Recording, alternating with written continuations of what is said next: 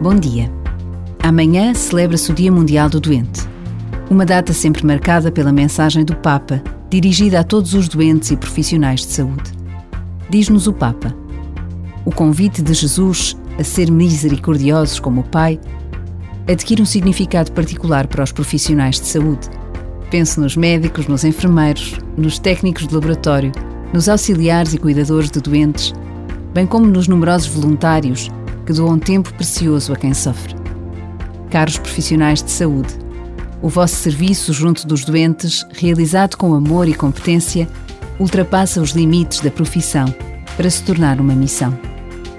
Por vezes, basta a pausa de um minuto para trazermos ao coração e à nossa oração alguém que nos tratou, que nos ajudou a superar uma doença.